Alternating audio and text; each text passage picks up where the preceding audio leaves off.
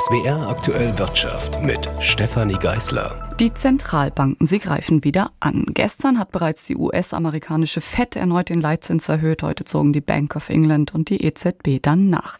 Damit liegt der Leitzins für den Euroraum jetzt bei drei Prozent. Dennoch, der DAX ist im Aufwind.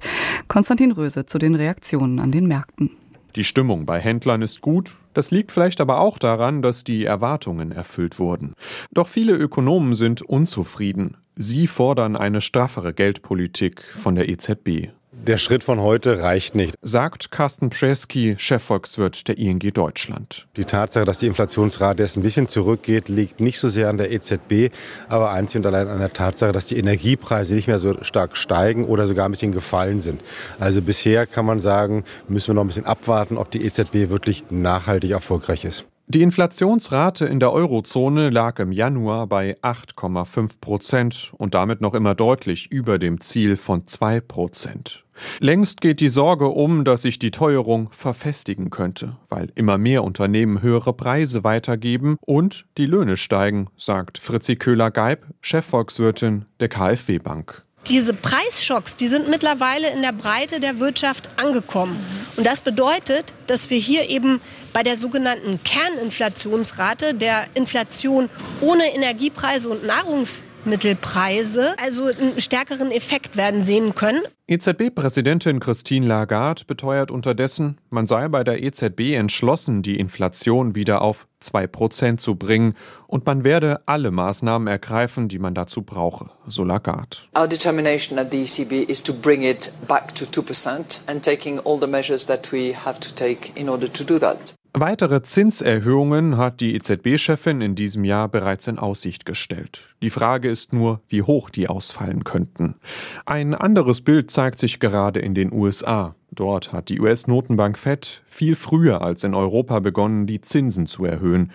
Gestern hat sie deshalb ihren Leitzins nur noch um ein Viertelprozentpunkt nach oben geschraubt sagt Jörg Krämer, Chefvolkswirt der Commerzbank. Wir liegen beim Leitzins in Amerika schon bei 4,75 Prozent. Gleichzeitig sehen wir auch, dass die Inflation den Höhepunkt schon im Sommer letzten Jahres überschritten hatte in den USA. Von daher ist die Situation einfacher als im Euroraum. Investoren jedenfalls spekulieren schon auf ein Ende der Zinserhöhungen. Deshalb steigen die Aktienkurse an der Wall Street, aber auch im deutschen Leitindex DAX. US-Notenbankchef Jerome Powell bleibt dagegen hartnäckig und signalisiert weiter große Entschlossenheit im Kampf gegen die Inflation. Egal ob in den USA oder Europa, versuchen Notenbanken eine Balance zu finden. Denn zu viel Tempo und zu hohe Zinsschritte könnten die Konjunktur empfindlich schwächen. Und für Verbraucher werden zum Beispiel Kredite immer teurer. Die britischen Währungshüter haben ihren Leitzins um einen halben Prozentpunkt auf vier Prozent erhöht. Es ist bereits die zehnte Erhöhung und der Versuch, eine Inflationsrate von noch immer über zehn Prozent in den Griff zu kriegen. Konstantin Röse aus dem ARD Börsenstudio hat berichtet. Relevant für Sparerinnen und Sparer ist aber bekanntlich nicht der Leitzins, sondern der sogenannte Einlagenzins. Das ist der Zins, zu dem Banken Geld bei der EZB anlegen können. Seit heute beträgt er 2,5 Prozent. Eigentlich gute Nachrichten für alle, die ihr Geld vor allem auf dem Konto liegen haben. Jetzt steht aber der Vorwurf im Raum, die Banken geben ihre Gewinne bewusst nicht an die Kunden und Kundinnen weiter. Mein Kollege Moritz Hartnagel hat mit zahlreichen Finanzexperten Expertinnen und Experten und auch Verbänden darüber gesprochen, Herr Hartnagel. Erstmal die Frage, wie sieht es denn aus bei den Sparzinsen? Trifft dieser Vorwurf denn flächendeckend tatsächlich zu? Da muss man unterscheiden zwischen Volksbanken und Sparkassen auf der einen Seite und Direktbanken auf der anderen Seite. Bei Direktbanken gibt es zum Teil schon Zinsen um die zwei Prozent auf Tagesgeld. Bei Sparkassen und Volksbanken bewegen sich die Tagesgeldzinsen dagegen um die null Prozent. Und da sagen viele Verbraucherschützer, das ist unfair. Wenn diese Banken ihr Geld bei der Europäischen Zentralbank parken, dann bekommen sie dafür den Einlagezins. Der lag jetzt schon längere Zeit bei zwei Prozent. Davon geben sie aber nur einen Bruchteil an ihre Kunden weiter, nämlich so zwischen 0% und 0,2% in der Regel. Deshalb ärgern sich momentan viele Sparer über die Sparkassen und Volksbanken. Mhm. Sie haben ja auch, wie ich schon gesagt habe, mit den zuständigen Verbänden gesprochen. Wie begründen die diese, ich sag mal, Zurückhaltung der Banken, ihre Gewinne auch schwesterlich mit den Kunden und Kundinnen zu teilen? Begründen die das? Ich habe den Bundesverband der Sparkassen und den Bundesverband der Volksbanken angeschrieben. Die haben darauf verwiesen, dass sich ihre Zinsen aus ihrer Wettbewerbssituation ergeben. Und dieses Argument muss man sich auf der Zunge zergehen lassen. Genau genommen bedeutet das nämlich, dass der mangelnde Wettbewerb dafür verantwortlich ist, dass die Zinsen so schlecht sind. Und zwar wissen die Sparkassen und Volksbank, dass sie sich diese niedrigen Zinsen erlauben können, weil sie zum Beispiel im ländlichen Raum viele ältere Kunden haben, denen es wichtig ist, eine Filiale in der Nähe zu haben, die daher nicht zu einer Direktbank, einer Online-Bank wechseln werden. Und wenn die Banken eben wissen, unsere Kunden wechseln sowieso nicht, dann gibt es für sie auch keinen Druck, die Zinsen zu erhöhen. Hm, gut, dann mal angenommen, ich wäre wechselwillig. Ist es denn dann empfehlenswert, zu einer Direktbank zu wechseln? Was haben da Ihre Recherchen ergeben, Herr Hartnagel? Bei den Direktbanken muss man aufpassen, da gibt es zum Teil auch Log-Angebote, bei denen die attraktiven Tagesgeldzinsen nur für eine begrenzte Zeit gelten, zum Beispiel für sechs Monate und danach werden die Zinsen deutlich niedriger. Wenn ich jetzt bereit bin, als Kunde alle sechs Monate zu wechseln, dann super, dann kann ich immer zu der Direktbank wechseln, die gerade den höchsten Tagesgeldzins anbietet und den mitnehmen. Wenn mir das zu aufwendig ist, dann muss ich eben genau schauen, ob die Direktbank die attraktiven Tagesgeldzinsen auch wirklich dauerhaft anbietet. Aber da gibt es durchaus Direktbanken mit guten Angeboten. Dann fragen sich natürlich noch viele, wie sieht's denn mit der Sicherheit aus bei den Direktbanken? Da kann man sagen, deutsche Direktbanken gelten als genauso sicher wie Filialbanken. Bei ausländischen Direktbanken kommt es auf das Land an und vor allen Dingen kommt es auf die Einlagensicherung an, also auf die Frage, ob meine Einlagen gesichert sind, selbst wenn die Bank pleite gehen sollte. Wenn das in dem Land der Fall ist, dann spricht nichts dagegen.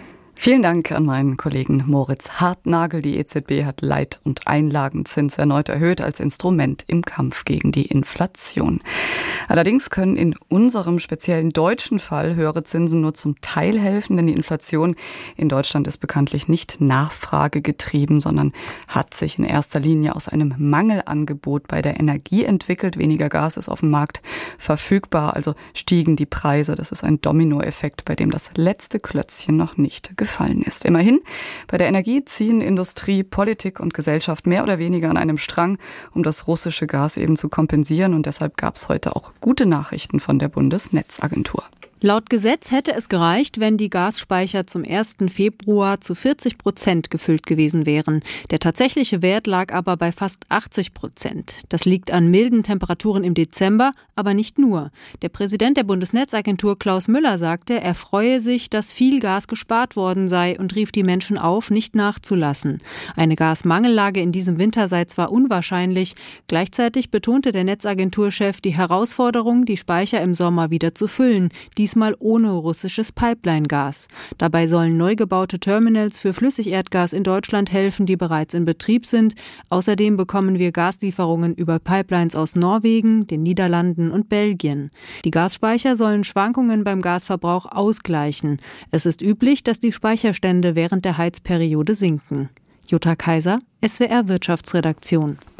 Rheinland-Pfalz hat bei Apothekenschließungen prozentual die höchste Quote aller Bundesländer. 200 Betriebe haben in den vergangenen zehn Jahren zugemacht. Die Lage werde sich noch verschlimmern, da viele Inhaber demnächst ohne Nachfolger oder Nachfolgerin in Rente gehen würden, so der Landesapothekerverband. Warum gerade in Rheinland-Pfalz so viele Apotheken dicht machen, sei nicht ganz klar, meint der Geschäftsführer des Landesapothekerverbandes Schreiber. Auch andere Bundesländer hätten ländliche Regionen. Allerdings gibt es in Rheinland-Pfalz nur wenige Pharmazie-Studienplätze, dafür aber umso mehr attraktive Arbeitgeber für Hochschulabsolventen wie Böhringer Ingelheim und jetzt auch BioNTech. Mehr als jede dritte Apotheke in Rheinland-Pfalz hat einen Inhaber, der über 60 Jahre alt ist, teilweise sogar über 70 Jahre. Nachfolger werden überall gesucht.